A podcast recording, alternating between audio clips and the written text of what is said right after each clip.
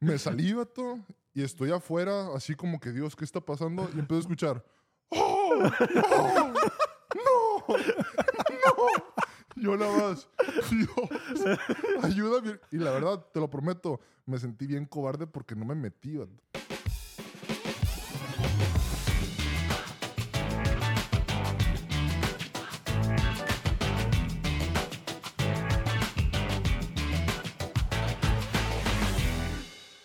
Familia, ¿qué tal? Bienvenidos a este primer episodio de Los Alarcón Show, el show de los tres hermanos. Mi nombre es Isaac Alarcón y el día de hoy estoy muy contento porque estamos empezando algo que ya teníamos mucho tiempo, yo creo, deseando comenzar, mis hermanos y yo, este podcast. Y antes de empezar, a mí me gustaría que los conocieran a ellos un poco. Eh, ellos son mis mejores amigos, crecí con ellos. Mi hermano mayor, Abraham Alarcón, licenciado en negocios internacionales, estudiaste una maestría, un MBA, este, trabajas aquí en Dallas, consultor de negocios de siete empresas. Eh, ¿Qué más puedo decir? Este, te quiero mucho, eres el mayor de los tres. Nos has, yo creo que Israel a mí facilitado mucho la vida, en abrirnos muchas puertas. Y pues quiero que lo conozcan, señoras y señores, mi hermano mayor Abraham Alarcón. Los amo. No, pues un gusto estar aquí con mis hermanos, este, empezando este nuevo proyecto. La verdad es que más que yo enseñarle a ellos, yo creo que ellos me han enseñado a mí mucho. Y yo creo que la verdad estoy muy feliz de estar aquí hoy y poder compartir pues todas las experiencias que hemos tenido juntos y también que la gente conozca cómo Dios nos ha ayudado a lo largo de nuestra trayectoria hasta el día de hoy y pues si lo ha hecho con nosotros lo puede hacer con más gente, ¿no? Sí. Y también el último, pero sin embargo yo creo que yo aprendo mucho de él. Él es mi hermano menor, Israel Alarcón. Este, él estudió ingeniería química, actualmente está estudiando una maestría eh, en energía es una persona que yo en lo personal admiro mucho, le dedica mucha parte de su semana y de su tiempo a servir a Dios ahí en la iglesia. Este, los fines de semana se va a un comedor a, darle de comer a gente que está en necesidad ahí en donde yo soy, de Monterrey. También los domingos va a los hospitales. Entonces, aunque es el menor de los tres, es alguien que yo lo veo hacia arriba, es un líder para mí también. Estoy muy bendecido de tenerlo como uno de mis hermanos. Y Real Arcón, señoras y señores. Te amo. Este, bueno, yo asistí a, los comedores cuando estaba allá en Monterrey, ¿verdad? Este, luego me, llené de cosas durante la semana, ya pues me dediqué un poquito más a jóvenes, dejé de asistir al comedor para estar más con, con los jóvenes. Los domingos también se me aumentaron mis responsabilidades en la iglesia, entonces, pues para no quemarme, no saturarme, también como que iba un, un fin de semana sí, otra semana no, pero siempre pues con toda la disposición y el corazón de servir, ¿verdad? Pues es a lo que fuimos llamados y eso es algo en lo que encuentro deleite, el servir a las personas y aprender a cómo servirle a diferentes personas. Pero bueno, esto queremos hacerlo para conocer esa historia tan pesada que tienes tú, Isaac. Entonces, no hemos introducido a Isaac. Ah. Isaac Alarcón, este jugador de la NFL, pro, de los Dallas Cowboys, free agent. Ingeniero, ingeniero en, diseño, automotriz. Todavía no me graduó, pero ahí voy. El genio de la familia. Es el genio. No, de verdad, de todo corazón nosotros sabemos. Abraham, tú y yo siempre lo hemos hablado. el más inteligente de los tres es Isaac. Es Isaac. Nada más que quiso jugar deportes, entonces. pero él es el más. Él, él, le pones un libro, lo quiere aprender, nadie lo va a entender como él. Nadie. Sí. Pero... De hecho, yo me acuerdo que le decía a Isaac, tira paro y las, mis tareas de matemáticas. Mm. O me acuerdo que cuando antes no existía la calculadora en mi teléfono, era Isaac, tres más no sé qué, más esto, más esto, esto. no, protector de los tres. Protector de los tres. Este. Defensor. Defensor. Eh, un gran tipazo, un gran corazón. Él siempre te, siempre te va a dar todo lo que te pueda dar y más. Ahora es modelo también. Ahora es modelo. Pueden buscarlo ahí en sus redes sociales. Ah, gracias a, Magali por, por patrocinar, por mediante Hugo Voz, ¿verdad? A, a Isaac Alarcón. Este, ya pasamos de Rosa Voz, pero eso luego lo vamos a platicar. de Rosa Voz. Lo vamos a platicar más adelante. Pero bueno, pues este, Isaac, sabemos que hubo un boom, hubo un boom hace cuatro años porque, no manches, o sea, se dio la noticia que, que Isaac Alarcón está en la NFL. Sí.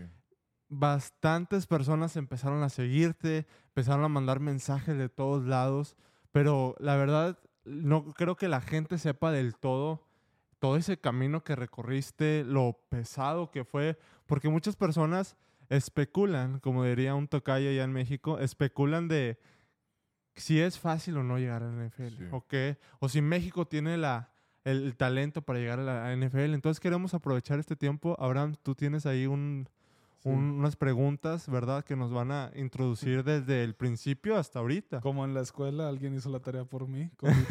Entonces, este, sí, el día de hoy vamos a estar hablando de qué se necesita para llegar a la NFL. Y pues vamos a iniciar con el segmento de Isaac y los principios para el fútbol americano. Este, entonces, Isaac, ¿por qué no nos compartes a nosotros y a toda la gente, pues cómo era Isaac, cómo comenzó todo este viaje? Sí. Este, no, pues esa introducción, la verdad, muchas gracias. Son mis hermanos, entonces yo creo que entre nosotros nos queremos mucho.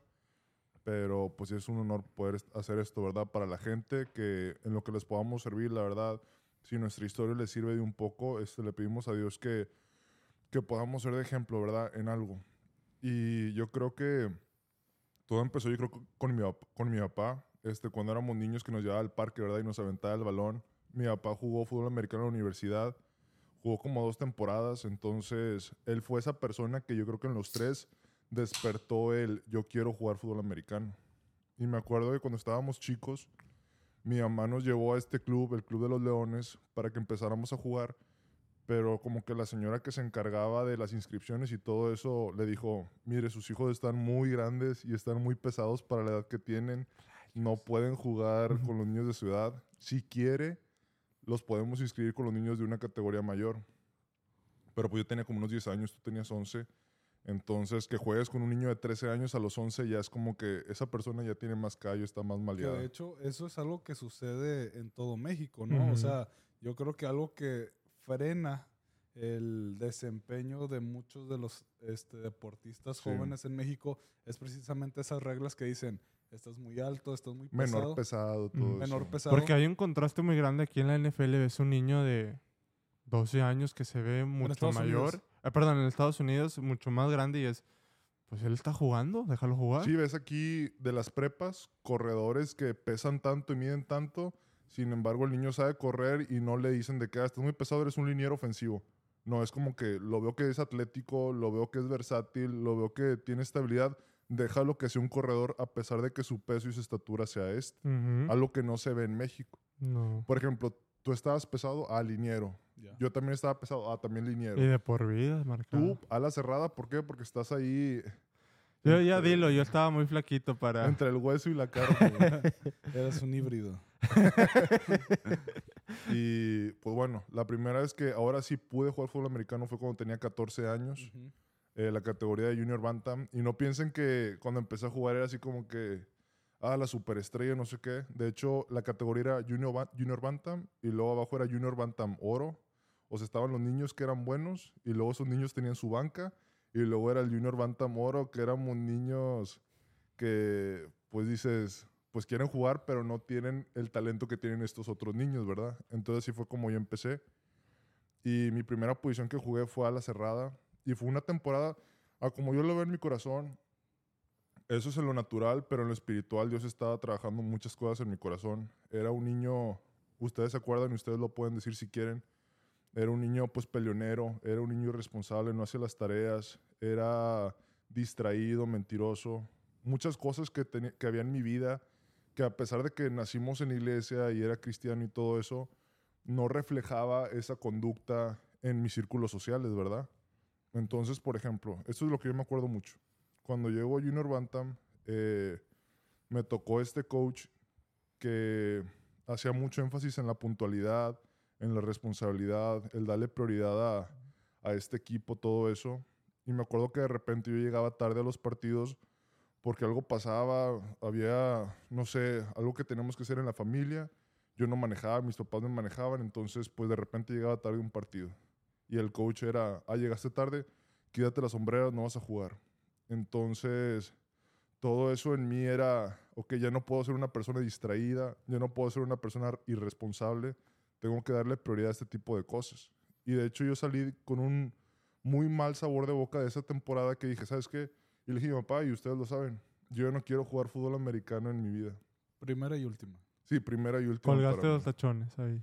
Prácticamente fue como que esto no es para mí. Sin embargo, ustedes dos tuvieron muy buenas experiencias y seguían jugando. Bueno, muy buenas experiencias. No. Bueno, porque empezó con Abraham. Empezó con Abraham, de Empezó hecho. con Abraham. Sí, pero tú, ustedes saben que yo odiaba hacer ejercicio. Porque, De hecho, tú estudiaste música. Sí, por eso te digo, yo odiaba hacer ejercicio. O sea, mucho tiempo tú ibas a la escuela esta superior de música y danza de Monterrey y, y lo tuyo era pegarle al tambor, las percusiones, todo eso. Comer Subways de 30 centímetros, Sí. promo de galletas, papas. Sí, Eras sí. un niño muy grande. Sí, era un niño muy grande. Me- de hecho, me acuerdo que mi papá siempre trataba de, vamos a correr, vamos a correr. Y yo de que no, pa, yo no quiero correr. y me acuerdo que íbamos a un parque y luego teníamos un balón y luego corríamos y nos lo lanzábamos entre nosotros. Y yo se los lanzaba a ustedes y estaba con ganas, pero cuando ustedes ahora me lo querían lanzar a mí, decían, "Ey, ya, Ahora ya, tú corres, ahora de que no, yo ya no quiero No, jugar. No, ya no quiero jugar. No, y antes vivíamos en una casa que era una pendiente enorme para llegar y jugábamos a la pelota. Se iba la pelota. Ni, ya ni modo. Y se metía a la casa. Y era culpa y de Y él. era era culpa de él. culpa. Y teníamos que ir nosotros. ¿no? ¿Cuántos balones perdiste, la neta? Porque no quisiste nada más ir por ellos. No, o sea, yo creo que perdí, yo creo que perdíamos como, no sé, 10 o 20 balones y eran nuevos, o sea, nuevecitos. Lo que sí me doy cuenta es que tarde o temprano este, se tenía que quitar esa pereza de entrenar si querías estar participando en este deporte y para poder jugar, porque a decir verdad, en México, borregos, auténticos tigres, o sea, la UNEFA es lo más alto a lo que uno puede aspirar en, en nivel colegial allá. Colegial, sí. Este, Y la verdad es que aún y en eso, aunque no... Bueno, hay más universidades en México, en Monterrey. Bueno, al en menos Monterrey, auténticos bueno, y borregos. En ajá. México, Ujú. pues hay más, ¿verdad? Ajá, pues sí, digo, la UNEFA en general o Ujú. CONADEIP era antes, pero ya está UNEFA. Pero yo creo que si querías jugar ahí, tenías que a fuerzas este, ser un atleta decente, ¿no? Claro. O sea, correr, yo me acuerdo de una de las pruebas difíciles que eran los 16 cienes, que eso era un, borregos. un dolor de cabeza, o sea, yo odiaba eso. ¿Cómo son los 16 cienes para los que nunca saben o de nada de borregos y eso? Pero ya te estás adelantando, ¿no? Sí, pues bueno, estábamos hablando de la primera temporada. Sí. Sí, me tocó el peor coach que existe en la historia. O sea, ese coach sabe quién ¿Decimos es. nombres? ¿No, no decimos nombres? Coach P. Eh, Vamos a decir eso. No, pero ese coach, honestamente, llegué a odiarlo al principio. Yo este, le suplicaba a Dios, Padre, que hoy llueva y se inunde Monterrey para no entrenar. y para los que no saben, en Monterrey nunca llueve. O No. sea, era imposible que lloviera. Entonces, Es que era- quiero que la gente dimensione una persona que está en el clima, tocando la batería, que se da su lonche del subway y de repente se va a un ambiente en donde un hombre de 30, 40 años le dice, muévete marrano, y lo pone a duro y dale. Es de que ese impacto, ese shock de... Cierto. Y deja tú, o sea, antes de eso, mi papá me había tratado de ya meter a un gimnasio. Entonces, como que ahí desde antes, como que ya le quería, met- mi papá sí trataba, como que él ya lo veía venir, Pero seguías sacándole la vuelta a correr. pero le seguía sacando la vuelta a correr. Cosa que ahorita ya no me pasa. No, no, no, pero te en ese encanta. tiempo fue, fue muy, muy difícil. Ajá. Este, pero regresando al tema contigo de la primera temporada, pues no fue así de que tan fácil mi primera experiencia, pero como que había algo que decía, ¿sabes qué? No te rajes y síguele dando, porque Sí. yo creo que podía ver que había un futuro. De hecho, me Ujú. impresiona el que tú nunca hayas renunciado, vato. Porque tú nunca fuiste así tan atlético, si lo quieres ver. Y Real y yo sí éramos más de correr de niños y todo eso. O no correr, simplemente nos gustaba estar en la calle. Ujú. Sí. Pero me impresiona que, mm, como yo, yo sí fue de que "Ne, al chorizo todo esto ya no me gusta y me salgo. Ujú. Tú sí fue como que, y fuiste Pumas, luego de Pumas preparatoria número 9, luego auténticos, luego borreos, y nunca te diste un break, nunca fue, sabes qué, Opa, esto es mucho para mí porque nunca lo he hecho, y tenías los argumentos para decirlo. Siempre fue como que lo que sigue, lo que sigue, lo que sigue. Y yo creo que lo que más, bueno, digo, gracias a Dios por eso, pero lo que m- sí me motivaba era decir, es que quiero estudiar en el TEC, quiero Ajá. estudiar en la prepa. Pero TEC". desde ahí ya sabías que podías llegar al TEC por el americano. Yo creo que nunca sabía que podía llegar al TEC. De hecho, no voy a decir marcas. También ahí había una prima, no se me olvida, que mi prima sí estudiaba en el TEC. La princess. La princesa. Entonces, mi prima sí estaba en el TEC y yo me acuerdo que le decía, yo, yo me acuerdo de una vez que estábamos en la casa de mi abuelita, este, y yo dije, Quemando a la familia. y yo decía, oye, yo quiero estudiar en el TEC, y luego ella me dijo, es que va a estar muy difícil, porque todos los que juegan en borregos han empezado desde niños. Y O si, sea, si- si es y verdad, sí es verdad, muchos o sea, es, es realidad.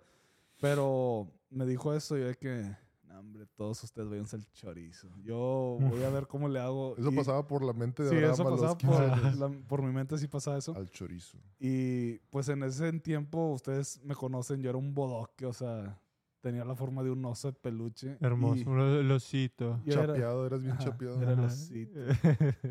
Niñas, soy el osito. no, pero... Y entonces, no, eso estuvo de más. Pero mira, el punto es que me acuerdo que para mí mi motivación es... eh, en Pumas me dijeron, yo creo que tú puedes llegar a Sí. estar en Borregos. Y como que ahí algo permitió Dios que dije, ¿sabes qué? A lo mejor por aquí va a ser el camino, porque yo sabía que por parte de mis papás no nos iban a pagar a nosotros. No se podía. No había. Estábamos muy seguidos. Sí, para la gente que no sabe, Abraham y yo nos llevamos un año y entre Israel y yo nos llevamos dos años. Entonces, 26, 25, 23. Sí.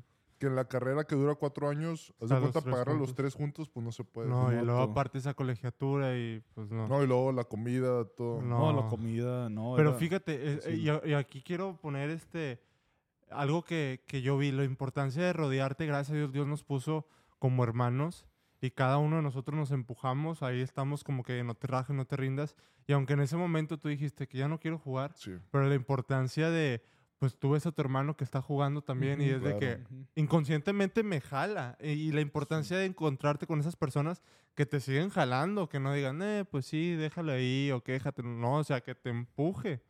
Y, y gracias a Dios, y pues es algo muy importante, o sea, rodéate de gente que literalmente te empuje a ser mejor persona. Así lo dice la palabra, el que se junta con sabios, ¿Sabes? Era. sabio será. Y es verdad, yo me acuerdo que yo ya había renunciado al fútbol americano. Ujú. Tenía 14, iba a cumplir 15, ya estaba entrando en la prepa, mi primer semestre, este, la preparatoria número 9 de hecho, y voy a hacer las inscripciones y tú ya estabas ahí, Abraham ya estaba ahí, de hecho, y habías, habías jugado para ellos una temporada antes de que yo entrara. Entonces voy entrando, yo ya medía que 1.93 a lo mejor, y me acuerdo que me ve uno de los coaches, yo en ese entonces no sabía qué era ese coach, el coach Willy de hecho, Ah, un hermoso abrazo al coche. le mando un abrazo al coach Willy. y- Grande. grande. Y Grande. me acuerdo que, que me dice, oye, ¿tú juegas fútbol americano? Y pues yo había jugado una vez. Y le digo, sí, jugaba. Y me dice, ah, bueno, tenemos práctica el siguiente lunes para que vengas. Y le digo, no, coach, es que ya no juego. Trae tus tachones, sí. Y luego me pregunta, ¿cómo te llamas? Isaac. Isaac, ¿qué? Isaac Alarcón. Ah, ¿eres hermano de Abraham Alarcón? Sí. Ah, pues bueno, aquí te esperamos, no sé qué. Y así fue, Ato. Ni siquiera me tuvieron que rogar ni nada. Simplemente volvió a aparecer la oportunidad. Tú dejaste muy buena impresión en, en la prepa 9. Después de ahí, pues te hablaron de Tigres. Entonces, como que había ese currículum de, ah, es un Alarcón que él también juegue, ¿verdad? Y así fue como yo volví a jugar en la prepa 9. Y luego que- Israel jugó en la prepa. Y luego Israel jugó en la prepa 9. No, pero también. Abraham era la paipa en la prepa Vato, 9. tú, de hecho, Eh, si alguien era prospecto para la NFL, eras tú, Abraham. No, Abraham tenía. a- Abraham tenía a todos los coaches, maestros, eh, anonadados por El él. director de la preparatoria te amaba. Te yo me acuerdo de todo. Ir caminando por la prepa. Yo era un estudiante más. Ir caminando por la prepa, mi mochila. Y en eso me acuerdo que la oficina del director estaba en la entrada de la prepa. Y era una de esas puertas de vidrio que tú puedes ver hacia adentro, hacia su oficina. Volteaba, vato, y de repente veía a Abraham así sentado en la oficina del director, en su mano, un gansito. Para los que no saben qué es un gansito, es como el Twinkie mexicano. Y así, ¡ja! Y el director diciéndole, sí, Abraham, en el siguiente partido te vamos a usar. Y yo de que, ¿qué onda? O sea, yo estoy aquí sudando con todos los borregos y Abraham ahí disfrutando. Tú tuviste un trato que a mí, la neta, nunca me dieron de chico. Pero luego Dios lo invirtió y ya le dio otro trato. No, sí, la verdad es que yo también estoy ahorita que lo estoy pensando, digo, no manches, ¿en qué momento el niño del tambor empezó a correr? Te sacaban del salón para comprarte tacos. Te decían, oye, vamos a comer unos Te tacos. compraban tacos. Se compraban tacos después de un- los Ah, exámenes. Asqueroso. Súper buena onda, el maestro de matemáticas, le mando un saludo. Y al, co- y al coach, pa- Maestro de matemáticas comprándole tacos. y al coach, y al maestro de química también. Era Oye, ¿invitaba a todos o nada más a ti? No, era, era un club exclusivo. Sí, era un club exclusivo. Pase VIP. Pero mira, de los tres, hay que decir la verdad, si los rankeamos, el menos atlético, yo, número uno, y luego después de mí, yo creo que eras tú. Digo, ahorita a lo mejor ya es diferente. Pero el más atlético de los Israel. tres, Israel. Siempre. Pero yo creo que porque era más flaco. No, pero desde chiquito, cuadros, Cuadritos, marcaditos. marcado, todo eso. Bueno, Entonces, pero ¿cómo fue jugar para la prepa 9? Yo creo que es una experiencia que era necesaria para mí porque el entrenar en el campo que tú entrenas en ese tipo de instituciones no se compara a un campo de la NFL, no se compara a un campo de borregos. Sin embargo, te voy a decir algo, las prácticas que yo tenía ahí me divertía como si yo fuera un niño con ustedes en el parque. No importaba que había piedras. Yo no era... Porque me Es que ese Porque nivel. estabas Literal, en estabas en un parque. Literalmente de repente era que estén usando el campo los de soccer, vamos a usar el, el parque de la colonia y ahí vamos a entrenar. Y había vidrio, había piedras, pero los pateabas, vato. Si alguien se caía y se raspaba todo, te reías. Todos tomábamos del mismo garrafón. En los partidos, de repente en el medio tiempo, no era como aquí electrolito, te dan tu lonche de que quieras, tu shake de proteína. Era, oye, tómate un barrilito de guanábana o de piña O de fresa. y un Carlos V. vato. Ah, caía como... Segunda mitad, mejor pre-workout de la vida. ¿eh? Eruptando a todo, duro todo. O sea, Es que mira, para los que no saben, está Pumas, es un club privado, Ajá. ¿verdad? Para niños. Sí. Y luego ya Isaac sube a Prepa 9, barrio. el ¿verdad? barrio. Barrio chido. Que mira, si lo quieres ver así de esa forma, los muchachos fresa de Monterrey que salen de un club así se van generalmente a jugar para Prepatec, Ajá. ¿verdad? Nosotros estábamos jugando para la preparatoria número 9, una de las prepas de número de la Universidad Autónoma de Nuevo León. Y después de ahí, yo me voy a Tigres y Y- luego tú te vienes conmigo a Tigres. Después tú estás a Tigres y yo digo que no, la neta. Y tú, vato, tú me seguías vendiendo. Yo entré a la preparatoria 9, hermano de Abraham Alarcón, sí.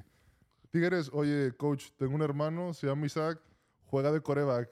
Nunca había jugado de coreback, pero como era Abraham y Abraham era el que te lo estaba diciendo, oye, Abraham tiene un hermano que es coreback y mide 1.93 No, y es zurdo. Es zurdo. Es zurdo. ese, Ese fue el gancho. Sí. Y vato, de la nada, Tigres juvenil, yo lanzando balones, lanzaba horrible. Todos la ponían aquí, yo la ponía acá, pero la Pero neta, Todinos, ¿qué se siente entrenar como coreback, vato? es lo más fácil del mundo. Ah. es lo más fácil de todo. No, no te hacen correr, no te hacen desgastar. el peor entrenamiento, para los que no saben, son los linieros ofensivos. Sí. Las Yo trincheras. estaba aventando el balón, limpiaba, limpiaba el dedo, no sabía para qué, pero se ve chido, lo hace la movie. Nada más veo a Abraham así ya visco, empujando el trineo. Vato, todo sudado, moco. así, ni modo, ¿para qué está gordo? Oye, pero entrenaron en Tigres juntos los dos entonces. Sí, dos semanas. ¿Y cómo era? ¿Y qué? ¿Pero es algo? Dos semanas. ¿Y cómo eran las prácticas? No me acuerdo mucho. Me acuerdo. Yo no sí me que acuerdo de... Bueno, me acuerdo de después de entrenar, Abraham y a mí nos daban los de auténticos un vale de comida que tú lo podías canjear en cualquier cafetería de la universidad. Entonces salíamos de entrenar y nos íbamos siempre a la cafetería de la Facultad de Ingeniería, FIME, y Ujú. nos hacían nuestros huevos o machacado con huevo. Chimichangas o no sé. algo así. Increíble, la neta. Sí, Y- bien grasoso, bien rico. Y limonada, Bien azucarada también. pero deliciosa. La que te hacen, bueno, la que me hacían antes de checarme la insulina. Bien fría. Pero ¿a poco no estaba padre? Salíamos de entrenar y era, ahora vamos a agarrar el vale, vámonos a desayunar. Sí. Ahora, eso está pasando en el mundo natural. En el mundo espiritual, nosotros crecimos de burbujita, vato. Nuestros papás siempre todos los domingos a la iglesia. En la casa se leía la Biblia. Eh, pues no, el, el vocabulario que usábamos no era ese vocabulario que pues tienen otras familias, ¿verdad? Si sí lo quieres ver. Entonces, Fines de semana con mi abuelita. fines de semana de ir, ir con mi abuelita La despensa juntos. la despensa juntos. Me acuerdo que tocábamos en la banda de la iglesia. Entonces, estar en un ecosistema donde hay muchachos de diferentes entornos empezaba a ser ya como un shock, ¿verdad? Usaban un, un vocabulario que tú no usabas, hacían ya cosas porque 15, 16 años, ya los fines de semana hacen cosas que tú dices de que no, nada que ver conmigo, ¿verdad? Entonces ya empezaba a ser un shock y en ese entonces yo creo que para mí ya se volvió más tangible el, ok, este, yo soy este tipo de persona, esto es lo que Dios pide de mí y yo tengo todos estos logros gracias a Dios, yo tengo que serle fiel a esto, ¿verdad? A pesar de que sea muy divertido lo que Él está haciendo el fin de semana, yo le tengo que ser fiel al que me está dando todo. Y Que, ajá, que yo creo que es bien difícil hacerlo cuando estás muy chavito porque empieza todo lo de Presión la presión social. social. El yo le quiero caer bien a la demás gente. Sí. Ujú. Quiero gustar a las chavas y que se juntan nada más con este cierto tipo de grupo.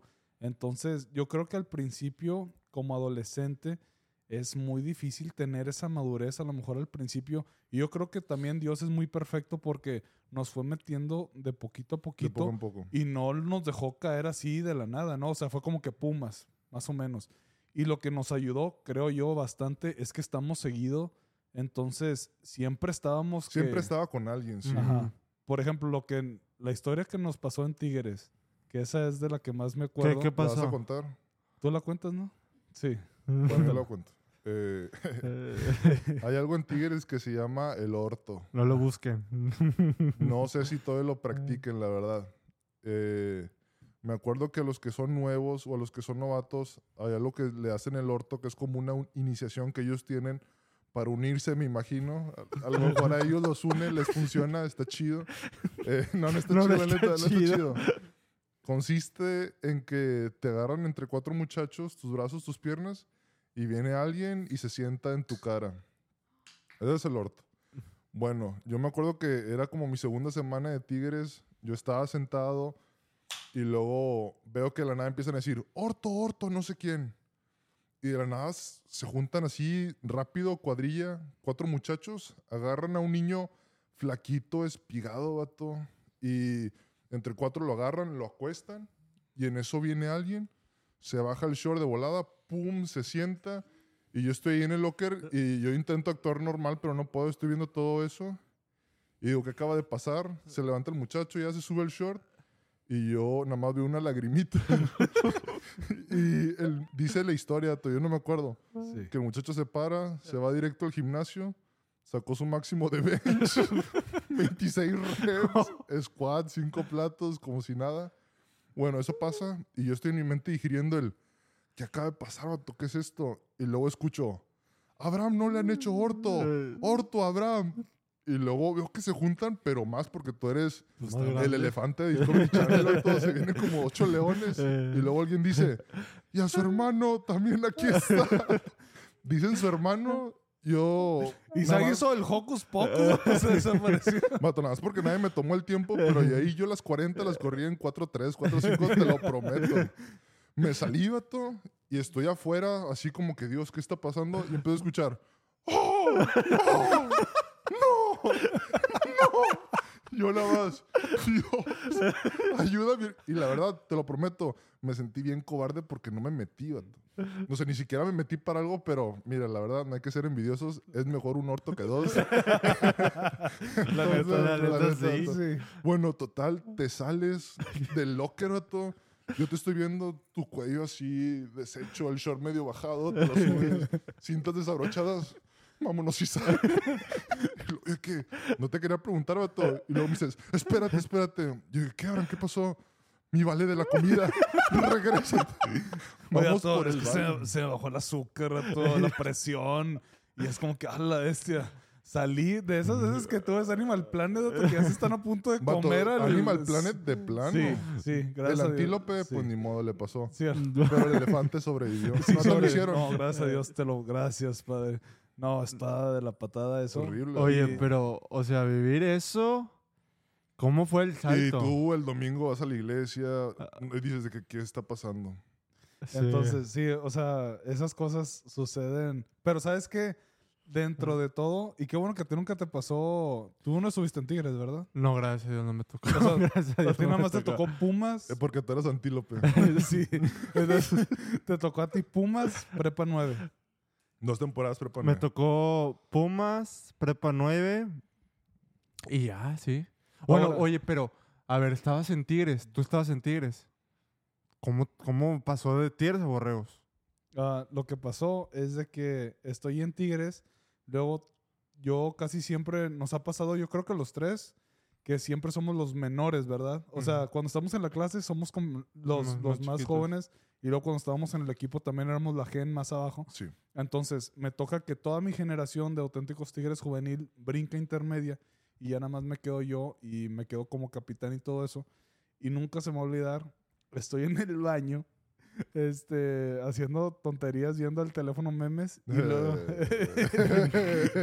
y, luego, y, luego, y luego me mandan un WhatsApp, este Rubén Cueva. sí. Y luego me escribe, eh, ¿qué onda, gordo? ¿Cómo estás? Que no sé qué. Y yo, ah, no, todo dar.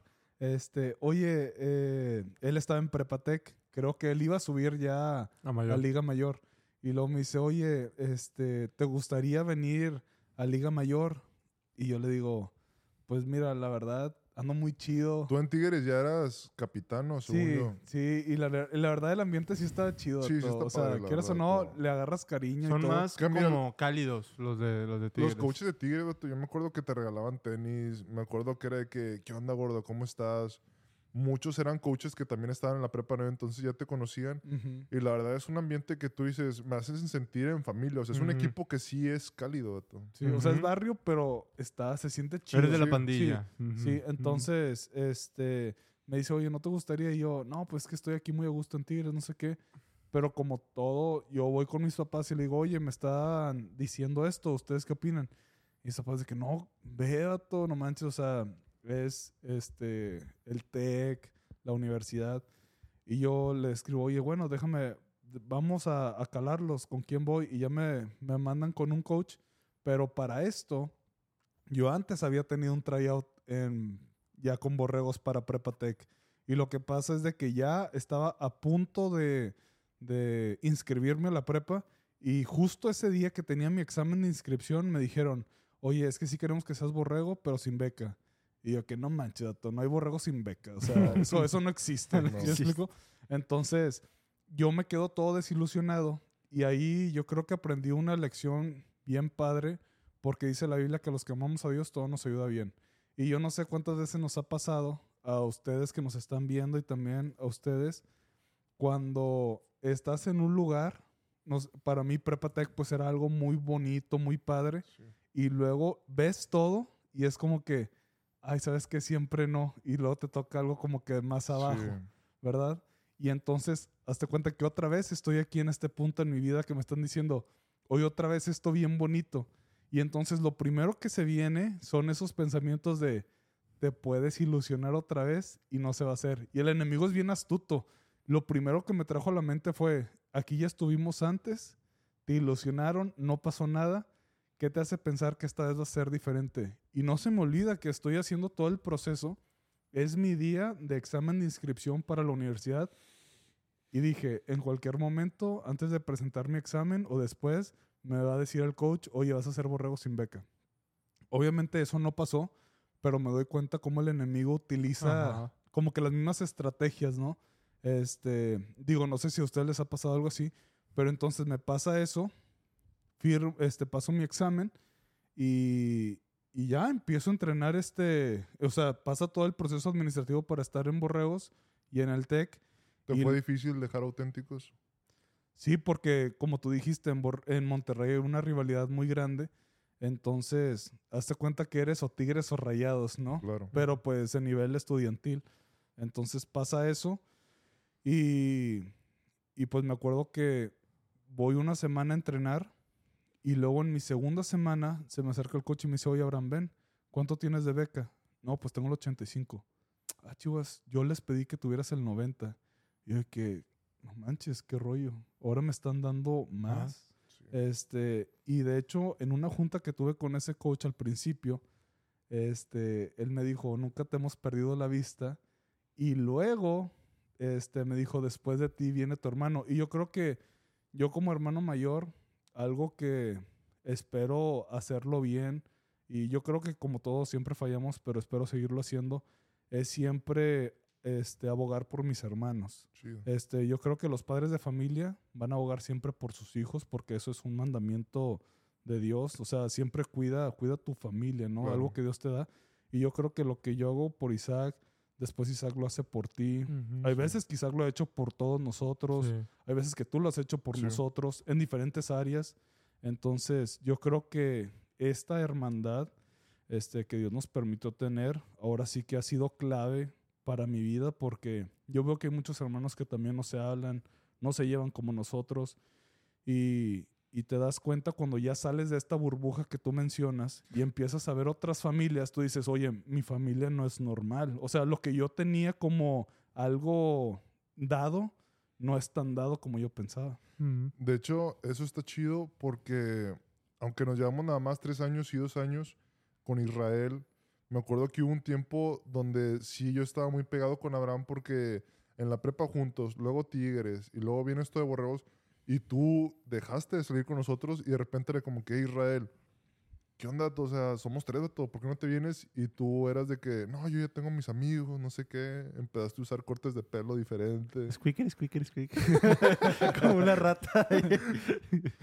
Pero me empujaste. Y eso es lo que hablo de un círculo social que te jale. Yo abría mi laptop, quería ver una serie y sabía que no, vamos a salir. No, no quiero salir. ¡Pum! Me cierra el laptop. Vamos a salir. Ok. y, ya, o sea, y me insististe bastante y a veces la gente dice, no, déjalo, no, está bien. Y, y la verdad yo fui de esas personas que entendió a las duras. Pero ¿cuál la necesidad de hacer eso? O sea, no dejes de persistir si sabes, si sabes que es algo que viene en la palabra, que algo que el Señor quiere que hagamos coinonía, que hagamos hermandad.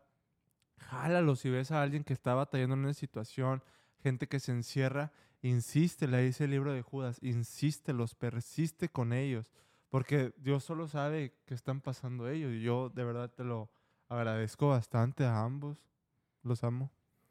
Pero bueno, ya entraste tú a- al TEC de Monterrey, ya estabas entrenando, el coach te dice, y tu hermano también sigue. Entonces tú le dices a Isaac, me Yo imagino. digo, mi hermano está más atascado que yo, mejor que yo, yo mejor. Y luego me dice, no, pues está bien, tráetelo a un tryout.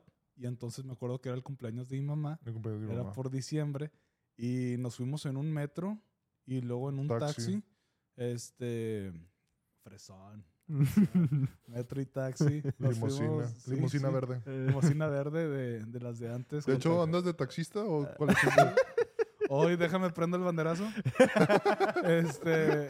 Y. No, andas de, yo ando de, de metro, vato, chido. Sí, no, chido, casual. Pero me acuerdo metro, cami bueno, chicos, metro, taxi. Llegamos a, al TEC y, y ya te dan las fundas y todo. Y me acuerdo que en ese entonces las fundas decían bimbo. Simón. ¿Te acuerdas? Y hasta. No sé si nada más era yo es o que era de que. si eres el osito. "A la Hay patrocinios aquí". Traigo, este equipo trae billetes, Sí. vato, Bimbo y Aviaxa. Digo, obviamente Aviaxa cerró y McDonald's aquí. McDonald's. Este, ninguno de esos patrocinios ya eran vigentes, Pero se veían chido. pero sabían muy bien. Entonces, este, tienes tu tryout y cómo te fue en tu tryout. Todo mi tryout como ala cerrada, de hecho, me fue más o menos, nada fuera del otro mundo. Nada que ningún niño en México no pueda hacer. Pero me acuerdo que gracias a Dios se acerca este coach, el coach Carry, y a mí me pide mis datos, todo eso. Y así se acabó ese día. El, ah, pues, de hecho, después de eso ya me baño y todo, vamos al cumpleaños de mi mamá y me pregunta mi papá, ¿qué onda? ¿Cómo te fue, Isaac? Y le digo, bien, papá, me pidieron mi nombre, mis datos y que iban a estar en contacto. El tryout fue en diciembre. En enero del siguiente año, donde empieza ya la, la off-season, la pretemporada, todo eso, me acuerdo que tú ya vas a entrenar. Como a mí nadie me dijo nada, pues yo, Tú estás en la prepa. sí, yo estoy en la prepa, hago lo mío. Y me acuerdo que te dijo a ti el coach, oye, ¿y tu carnal Abraham qué onda? ¿Dónde está? Y tú le dices de que no, coach, es que nadie le habló.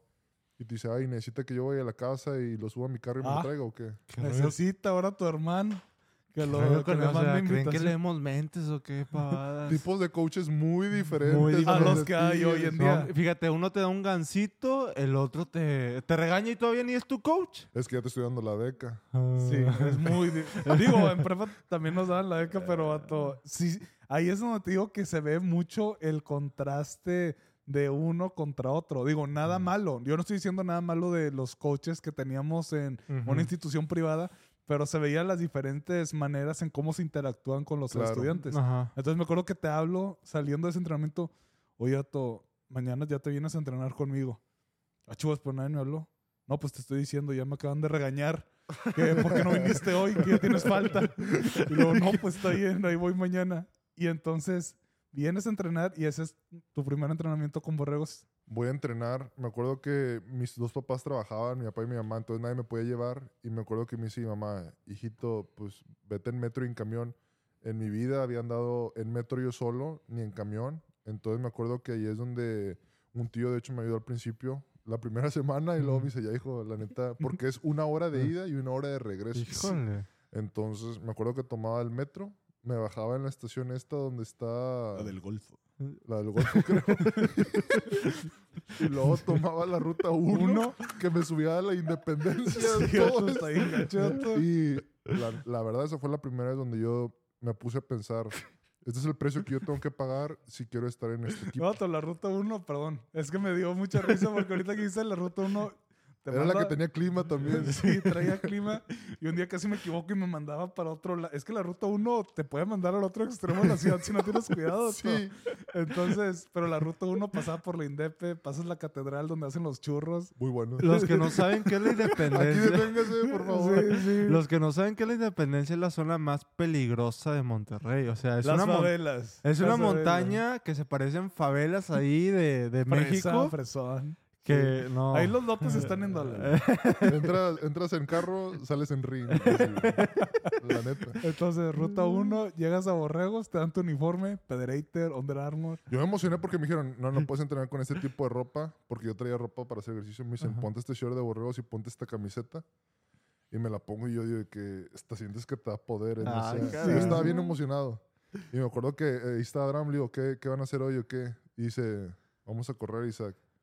Y yo me acuerdo que no dije nada, pero mentalmente era porque todos se ven tan callados, porque mi hermano no es el típico Abraham que tiene esa energía que lo caracteriza, sino que no, todos vamos a correr. Y yo pensé que no, pues correr, voy a correr con los linieros, va a estar chido, fue lo que yo pensé.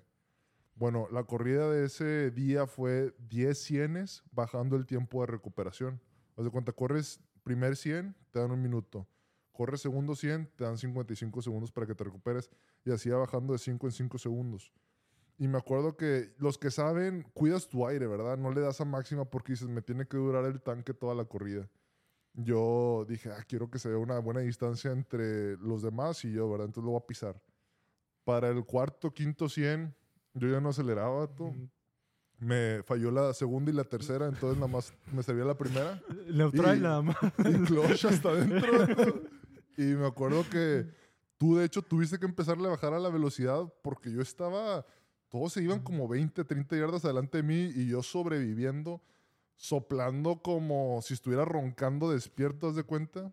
Y me acuerdo que se acerca un veterano ya de borreos y me agarra el cuello, me lo levanta y me dice, ponte las pilas. Y me dice una maldición, ya no me acuerdo cuál. Y salí ese día, nos recogió mi papá, yo así viendo la ventana, todo, todo el camino desde el Tegas a nuestra casa que acaba de pasar y me vienen los pensamientos de Pumas, quiero renunciar. Pero te amarraste. Me tuve que amarrar, sí. Y así fueron, ¿cuánto? ¿Cuánto tiempo? No, y hay corridas peores. Después se pusieron 10 150, después se pusieron 8 150, 800. Es que es en el tiempo de la condition, Es el ¿verdad? tiempo de... Mira, la verdad, Borregos no es un nivel tan papito. O sea, sí, si tú piensas que es cualquiera puede entrar, no cualquiera puede entrar. Y menos alguien como yo que tuvo dos temporadas en un club infantil, que es un club infantil, y una temporada en una prepa. Entonces, la verdad, fue una bendición que gracias a Dios yo pudiera estar ahí y que fuera acoplándome a ese nivel de condición física. Total, para no hacer el cuento largo, gracias a Dios también me dan una beca. La, la mía no fue del 90, la mía fue del 80. Y me acuerdo que entro al equipo todo ese medio año, era puro metro y camión todos los días. Y yo creo que ahí Dios me enseñó el valor de la humildad. O sea, es sencillo, no importa en qué carro llegues, porque hay muchachos ahí que la verdad les va bien. Llegan en un cierto tipo de A sus carros. papás les doy. Sus papás les va bien. Yo llegaba en camión Pero la verdad, fíjate, Habían tú- papás en el equipo vato, también. O sea, Y no había estábamos, había- no había- estábamos no, acostumbrados sí. al contraste de. Antes era con puros de nuestra edad. Sí, Y luego aquí entras y luego vatos 10 años más que Rey, tú. me acuerdo que hija. gritaban, alguien ya tenga un hijo, ya se están ca- acabando los papás. porque era, era como que le decían ahí la maldición, ¿verdad? Que siempre cada generación había un vato que iba a tener un hijo mientras jugaba. Gracias, no fuimos ninguno de los otros tres. No. Dios nos libró. Pero bueno, en ese entonces jugaba de ala cerrada. Me acuerdo que me regañaban todos los entrenamientos. Tú estabas ahí, tú lo puedes decir. Sí. Porque yo no conocía nada de esto de formación trips, 2x2, 3x1, cover 1, cover, do- cover 2, cómo me están jugando los safeties, man to man o zona. Entonces me acuerdo que tienen cierto tipo de esquema o playbook los de Borregos que lo agarraron no sé de qué training camp o algo así de college. Que yo en mi vida me sabía las rutas, el slant, el post, no, no lo sabía. Y me acuerdo que de repente el coach me decía, Isa, corre un post. Y yo, ¿qué que es un post? Post, Isaac- post, post. O de que un go, haz tu release así, que es el release para empezar. Mi inglés era nulo. Sí. Entonces, todo eso fue un shock. Me acuerdo que si eran prácticas donde se detenía toda la práctica porque yo la había regado. Y yo sabía que la había regado porque se supone que los receptores nunca chocan en sus rutas. Yo me estampé como tres, con tres en una. El, el coach que le gustaba gritar maldiciones en inglés, siempre tenía su pisapapeles, su tabla con la práctica ahí. ¡Ah! ¡Otra vez, Isaac! Aventaba el- la de esta, se ponía a gritar. Tenía un sombrero, lo tiraba. Era excelente actor ese vato. Sí. Nomás escuchaba de fondo, otra vez este pende. Y así to- todos. Ching, güey.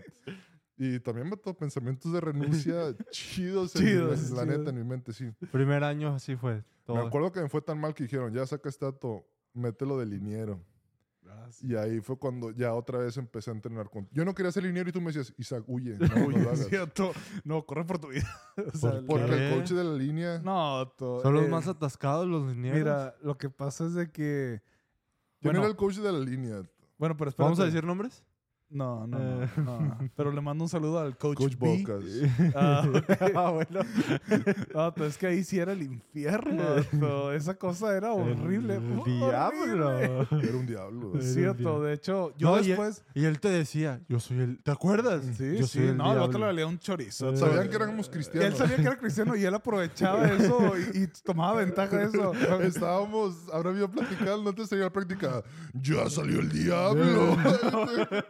No, te me acuerdo que decía, oye, vamos a, vamos a correr, vamos a, tenemos arrancones. Simón. Bueno, si yo te gano, vamos a irnos ahorita a un bar y te voy a traer unas chiqui babies, por no decir otra cosa. El día de hoy te haces hombre. Y yo, ¡hala! Te Este sacabas su vato". celular. Tú nomás dime cuál te gusta, bro. Todavía tienen 45 años de que, no, coach, ninguna. Bueno, aquí tengo otra. Ojo, hasta la fecha íbamos los fines de semana con mi abuelita, íbamos juntos a la despensa, íbamos juntos al cine y luego ves ya... Qué padre ir juntos al cine, la verdad. Sí, pero y luego Bueno, ya ves me a un... Sí, pero, Pero ya ves a, ya ves a alguien que tiene un hijo, ves al coach que te está incitando a X No, o todo está de la patada porque de hecho nosotros nos toca irnos a un mundial. Esto ya fue en tu segundo año, Mi segundo ¿verdad? año, sí. Entonces, en el segundo año nos vamos a un mundial a China. Yo me acuerdo que estaba en una clase y luego me dicen, oye, Abraham, saliste en la lista. Y luego veo la lista y luego, ay, aquí está tu canal. Te mando la foto y luego este, íbamos a Ciudad de México, taco parado, taco de, Taco de suadero. suadero. Sí, está bien chido. Fuimos ahí, pasamos el corte, nos vamos a China, todo, nos fuimos de rol. nos- Yo no jugué porque a mí no sé por qué me Pero llevaron. porque no quiso. No, no, no. La verdad, yo no jugué. Yo sé por qué no jugué. No era bueno. Pero tú te aventaste todo el mundial de tackle derecho, vato, Sub-19. Y de hecho, me acuerdo que se acercaron unos coaches de Canadá. Oye, ¿cómo te llamas? No sé. Es más, yo me acuerdo cuando ellos subieron, porque había dormitorios, el dormitorio de México, entran estas personas güeras. Y no, somos coaches de Canadá. Y yo estaba escuchando eso. Y me dice, oye, número 79, ¿sabes quién es? Ah, es mi hermano, sí. ¿Dónde está? Voy subiendo las escaleras. Abraham así acostado, dando, ¿qué onda? Arréglate todo, peínate algo. Y te dicen de que, oye, ¿te gustaría ir a Canadá? Que pues no terminaste yéndote, pero eras así de bueno que se fijaban de- en ti. Sí, me acuerdo que esa experiencia sí estuvo chida. Nos compramos unos relojes fakes. Chido, todavía tienes Este, uno, ¿verdad? Todavía tengo uno muy chido. Este, nadie sabe que es fake. Y así de fake son. Muy buenos Y- clones. Sí, muy buenos clones. Y entonces ya regresamos. Segundo año. Segundo año yo dije, no manches, vato, ahora sí, ya, Confiado. ya tengo más confianza. Porque quieras o no, te da la confianza del estar juegue y juegue y juegue. Eso te da mucha confianza. Este, y yo me acuerdo que dije, no manches, vato, ahora sí la traigo, me siento muy confiado.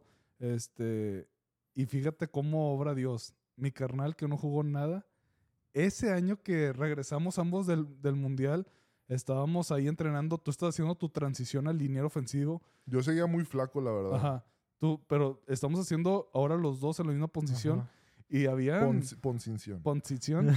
y me acuerdo que estábamos entrenando y luego de repente el coach Diablo decía, ¡Alarcones!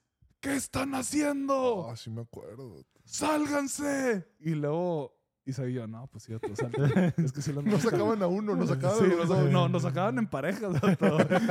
Entonces nos sacaban, estamos ahí y luego le digo, ¿qué onda, Isaac? ¿Nos vamos? ¿Nos quedamos? No, vato?" porque nos decían, váyanse, les dejo la beca. Y nos quedamos así como. Ay, es que detestaba esas luchas mentales que te pasaban ahí. Nos te vamos, desafiaban. nos dejan, vato. ¿Qué No, quieres hacer? O sea, había prácticas que éramos tú y yo así parados en medio del campo, como si fuéramos conos, vato. O sea, éramos dos conos así gigantes, viendo toda la práctica. No te muevas, ahora no te van a regañar si te mueves. Sí. Y luego era, nos vamos, nos quedamos. Y luego, Nos dejó la beca, no nos nos dejó la beca, está chido.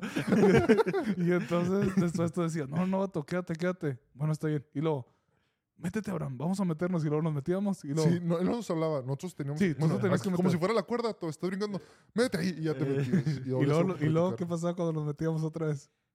¿Saben qué? Ya váyanse a dar vueltas, no sé qué. Y nos íbamos a correr. Me acuerdo de esta vez, vato, que dice: Sálganse, vayan a dar vueltas. ¿Cuántas, coach? Hasta que se les quite lo puño. Y yo, "Ay, que la- Y se nos quitó. Sí se me quitó.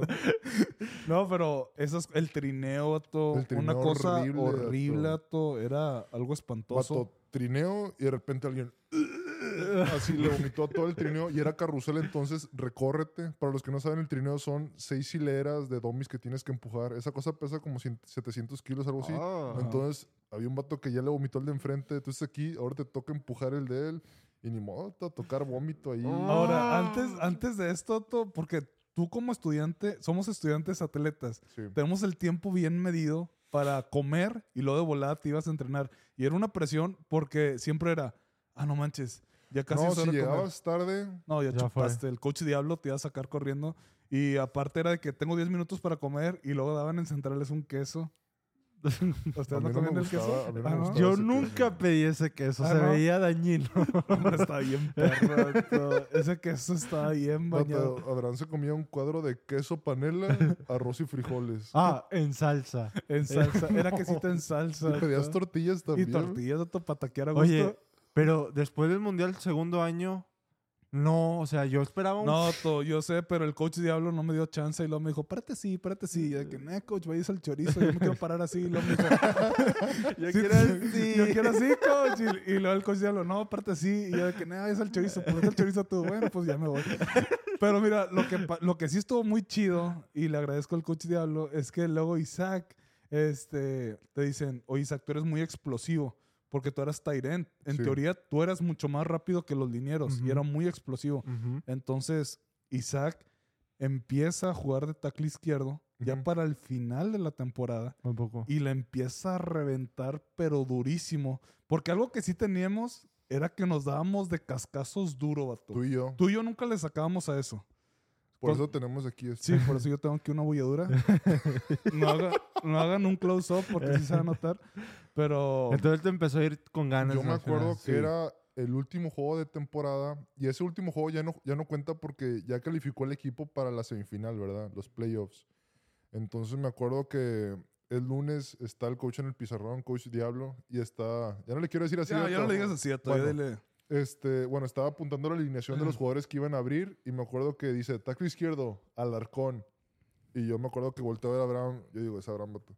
Le digo, chido, vato, te rifas. Y luego él, él escucha que yo digo eso, Alarcón Isaac. y luego dice Alarcón Isaac, Y yo me quedo así de que, no manches, todo, yo no sé jugar de esto. En la práctica ni me meten, y si me meten me regañan. No sé ni siquiera por qué me dio chance. vato. Y luego tú, Isaac, de rifle. bueno, me acuerdo que se acabó esa junta. Yo salgo, vato, dejo mi mochila en mi locker, me voy directo al baño, me siento, pero con la tapa abajo porque no iba al baño. Iba nada más a sacar el estrés, vato. Y le digo, Padre Santo. Ay, padres. Le digo, Dios, por favor ayúdame. Estaba bien nervioso, no sabía qué hacer. Ya me salgo del baño. No sé si el de al lado escuchó mi oración, Beto. Dijo el amén conmigo, amén. Bueno, salgo a la práctica. Gracias a Dios me empieza a ir bien. No me acuerdo de mucho. Lo que sí me acuerdo es que a la mitad de la práctica a mí me da un calambre en mis dos piernas y me caigo así boca arriba, Beto. Y luego le digo, coach, no me puedo mover. Estoy teniendo un calambre en todo mi cuerpo. Yo no estaba mintiendo. Y me dice, no es cierto, eres una marica, tienes miedo. Y dije, coach, se lo prometo, ayúdeme. Ya todo, ahora me mueve las piernas. Isaac, levántate. Ya me levanto. Bueno, total, pasó toda la semana. Tenemos juego el viernes. Y gracias a Dios me fue muy bien en, ¿La en ese juego. Ajá. No sé si la reventé, pero me fue bien. Bueno, siguiente partido, ya es la semifinal. Yo dije que, "Ush, bueno, ya, ya no vuelvo a jugar, vato. Mm. Porque estaba estresado en ese partido. Ujú. Dice el coach otra vez, bueno, esta es la alineación para la semifinal. Tackle izquierdo, Alarcón. Yo ya sabía que era yo, vato. Y digo, qué chindios, ya este partido ya cuenta, ya es la semifinal. Si perdemos por mi culpa, soy tackle izquierdo, le van a pegar al coreback. Juego la semifinal, gracias a Dios me va bien, ganamos. Final el la siguiente semana, igual, vato. Tackle izquierdo, Isaac para la final. No ganamos, pero gracias a Dios me fue bien y terminé la temporada siendo el tackle titular. Y me acuerdo que esa fue mi segunda, se- segunda temporada. Mi tercera temporada, me acuerdo que el coach me dice al principio, perdón, me dice, tú eres nuestro tackle izquierdo, entonces ponte las pilas, quiero que empieces a poner músculo, quiero que te pongas versátil, quiero que aprendas El estándar. el estándar. Entonces, me acuerdo que toda esa off-season, todo ese semestre, hasta descuidé la escuela por todo el- la intención que le puse. El, yo me tengo que poner fuerte, porque no era una persona pesada, era una persona nada más alta. Y entrenar duro, todo eso. Y me acuerdo que sí, en mi corazón fue el... Me están dando una oportunidad muy, muy importante, la verdad. O sea, me están confiando esto, esta posición de que yo sea titular para este equipo. Y me acuerdo que dije, ¿sabes qué? He de- desaprovechado muchas oportunidades en mi vida, muchas veces por ser cobarde, muchas veces por ser flojo, muchas veces por no querer dar ese extra. Me he perdido de muchas bendiciones. No quiero que me vuelva a pasar esto. Y le invertí. Me acuerdo que se acababan las clases. Te decía, Abraham, faltan dos horas para que empiece el entrenamiento. Nos vamos al gimnasio. Y tú de que no manches, o sea, quiero hacer tarea, esto, lo otro.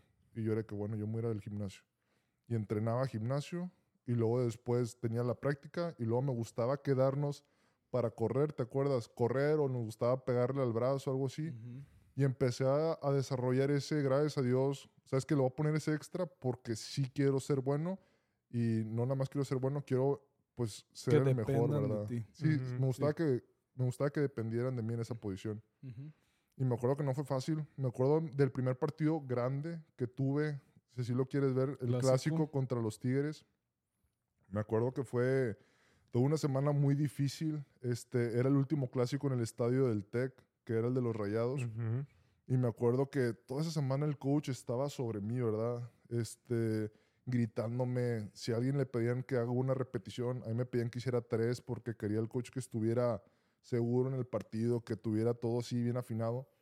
Y hubo un día que yo creo que ese es el primer día donde yo le he gritado a un coach. Siempre yo he sabido que es respeto a esa autoridad, todo eso. Me acuerdo que todo ese día estuvo duro, duro. Y para los que saben de Monterrey, en el mes de agosto, septiembre es un calor horrible. Canícula. Aparte entrenábamos a las 3 de la tarde, entonces el sol estaba ya bien duro, ya había calentado todo el césped, todo el pavimento, entonces era un horno. Y luego esta persona gritándome, siempre le decía al defensivo, quiero que cuando corras no le hagas ningún movimiento, ningún juego, nada más estrellate directo. Total, ya se iba a acabar la práctica, eran las últimas jugadas que estábamos repasando. Y me acuerdo que me equivoqué en algo. Y ya, ya estaba cansado, la verdad. Y me acuerdo que el coach me dice, ¡ay! Es que si eres un puñ. Y así. y luego se me para aquí en el, en el oído y me empieza a gritar. Y me dice, ¿cuántos son enfrente de ti? Y yo ahí vi negro. Y lo volteo a ver y le digo, ¡son cinco! Y luego, ¡a mí no me estás gritando! ¡Salte! Me saca del campo, ¡Abraham, métete! Te metes, obviamente el defensivo ya se ve la jugada, vuelve a ganar, o sea, pues ya te la sabes, vato. ¡Ay! ¡Tú también eres un! ¡Salte! Se sale Abraham, meten al tercer tackle Esteban, lo mismo, se tira el sombrero, vato, se tira al suelo. ¡Par de puños! ¡Quítenle la beca! ¡Ya métete, Isaac! Ya, me vuelvo a meter, vato. Pago por ver. Se acaba la, o sea, se acaba la jugada, ya. Me acuerdo que se acaba la práctica. Yo estaba de que, ¿qué acabo de hacer? Nunca le había gritado a un coach. Me dice Abraham, Isaac, creo que le tienes que pedir perdón. me dice Abraham, tienes que pedirle perdón. bueno, ya, y voy a su oficina, le toco. Él estaba hablando por teléfono y nomás le digo que, perdón, coach. Y me dice, estuvo chido. No pasa nada. Te veo mañana. Y yo, no sé, ahí como que, como que hay un grado en tu vida donde dices de que pues, como hombre también tengo que demostrar que te- necesito mi respeto, ¿verdad? Si soy tu jugador, sí te voy a hacer lo que tú me pides que haga. Pero, y nunca le, he vuelto- le he vuelto a gritar a un coach en mi vida.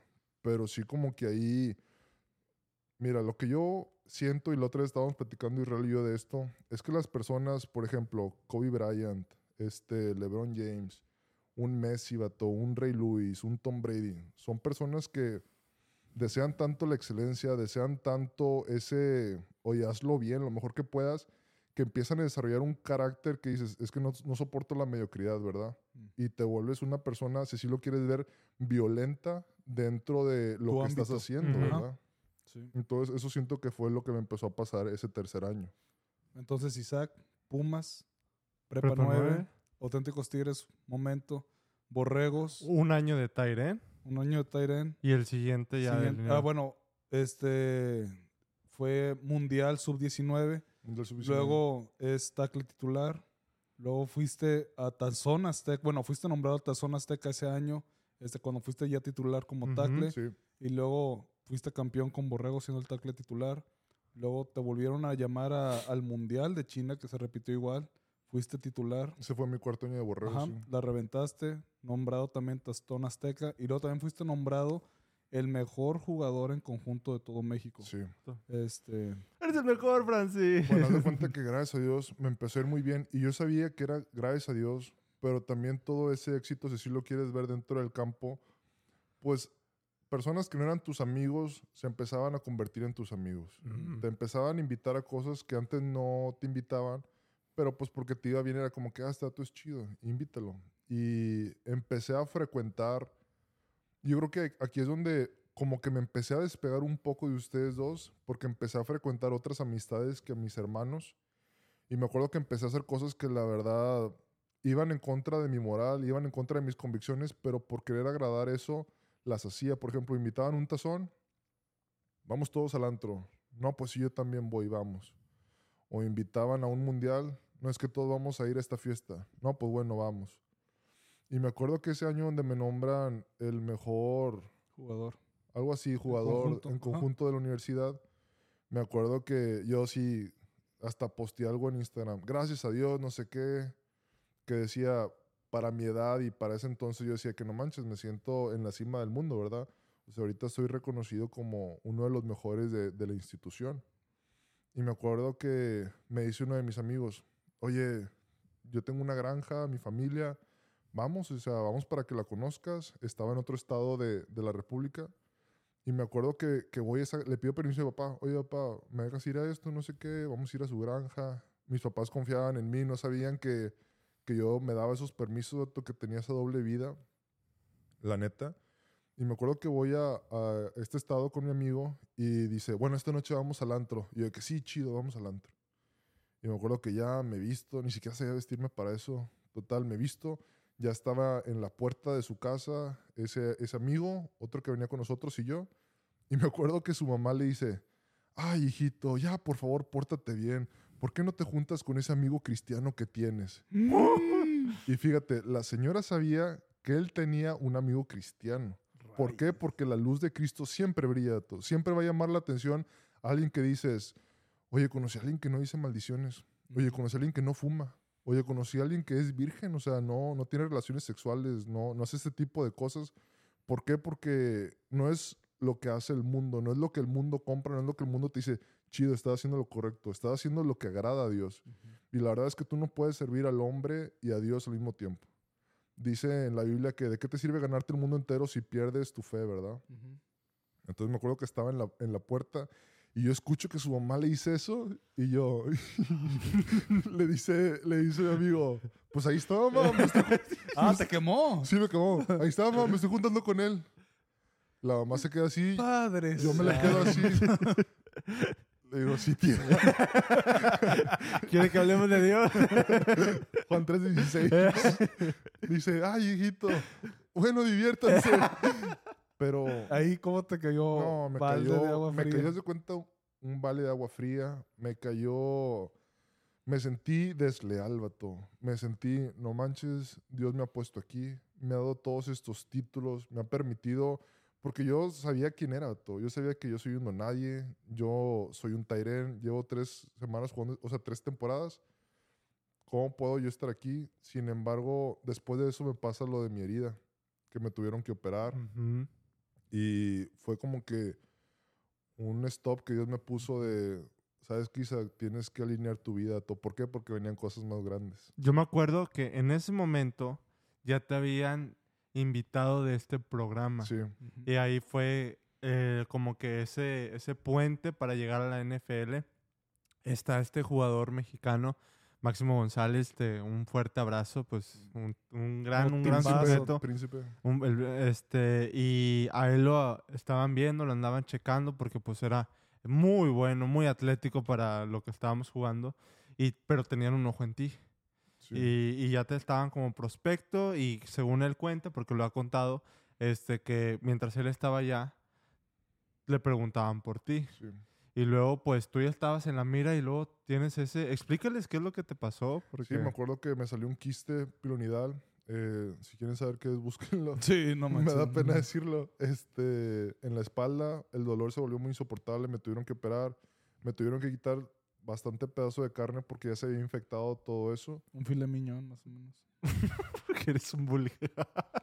Para que la gente sepa. Eh, y me acuerdo, me acuerdo que como era en una zona donde es complicada, vato, porque Claro. yo uso mucho mis piernas Es para apestosa, jugar. es apestosa. ya, vato, déjalo que diga de volada. Bueno, entonces me acuerdo que yo sí llegué a pensar, no manches, todo esto me está pasando porque a la única persona que me estaba bendiciendo, o sea, todas estas bendiciones que tengo provienen de aquí y a esa persona soy, soy es a la que le estoy quedando más mal. Y la verdad, en mis oraciones yo le decía, está bien Dios, o sea, me estás dando lo que merezco. Y yo creo que esa humillación o esa pasar por eso fue como el, sabes que ya, ya voy a poner, ya le voy a poner orden a mi vida. Empecé a leer más la Biblia, empecé a orar más, empecé a compartirles a la gente que me rodeaba, pues, de mi amor por Dios. Cómo recuperar todo esto, ¿no? Les decía, oye, si me contaban de un problema, oye, vamos a orar. Y me- a mí me, val- me valía si estaba enfrente de la escuela, si estaba en medio de mucha gente, ahí me, me ponía a orar por él porque ya se despertó ese amor, ¿verdad? Ese primer amor, como decimos. Y me acuerdo que gracias a Dios, vato, yo decía, esta temporada va a ser mi mejor temporada, me pasa esto, pierdo 10 kilos de peso, todo el trabajo que puse al principio para mejorar, todo lo que invertí, que mi cuerpo ya se veía de cierta forma, todo eso se perdió. Yo dije, no manches, todo el trabajo que hice se perdió. Bueno, tuve la mejor temporada que he tenido en Borregos. Wow. Ahí es donde tú te das cuenta, Dios de un día para el otro te puede hacer bueno a todo, porque toda dádiva y todo don perfecto desciende de Dios. Dios es el que nos da el talento a todos. Amén. A Dios lo que le importa es ver que tu corazón esté bien. Dios la más cercioró que mi corazón estuviera bien. Ok, Isa, vuelvo a prender el switch. Sigue siendo bueno porque ese don yo te lo doy. Gracias, me va bien en la temporada. Los del IPP dicen, Isaac, este, qué bueno que ya estás de regreso, qué bueno que estás jugando bien. Te queremos invitar al programa internacional. Me acuerdo que me hablan un día por teléfono, este Will Bryce, que es el, el encargado en ese entonces del programa internacional. Y me dice, oye Isaac, bien rápido, nada más te quiero decir, ahorita te voy a mandar tu boleto de avión, estás dentro del programa, viajas este, en esta semana de enero a Florida para que hagas tus maletas. Y le digo, no manches, gracias. Era domingo, fui a la iglesia, todo bien padre con ustedes, le di gracias a Dios. Y después de ahí se viene todo esto ya de... Ahora, para los que no saben lo del programa internacional, todo lo que esté fuera de Estados Unidos y Canadá hacen un tryout de todo el mundo. reclu- reclutadores van a, a cada país, ven a jugadores y solo entran una, nueve, nueve de todo el mundo fuera. O sea, es un gran logro por los que no, no, no saben lo que, lo que fue entrar al programa Sí, internacional. Ya después me enteré que invitan nueve jugadores de todo el mundo, de Brasil, de China, de Austria, de Australia, todo eso, y solo cuatro de esos nueve quedaban en la NFL. Entonces, para empezar, que a mí me hayan escogido de México, porque había jugadores que venían del mismo país, entonces el que se hayan fijado en un mexicano, el que gracias a Dios se hayan fijado en mí. Después me enteré, no visitaron a nadie, nada más me visitaron a mí de todos. Fue como que, no, gracias a Dios. Bueno, y ahí es el comienzo de la siguiente parte que vamos a ver en el siguiente episodio. Así que síganos, quédense con nosotros en este canal, póngale suscribir, póngale la campanita para no perderse este video y de la segunda parte que ya viene lo que es el programa internacional y la historia de Isaac en la NFL y lo que continúa ahorita en la NFL. Gracias por vernos. Primero Dios, nos vemos en el siguiente episodio. Gracias. Peace out.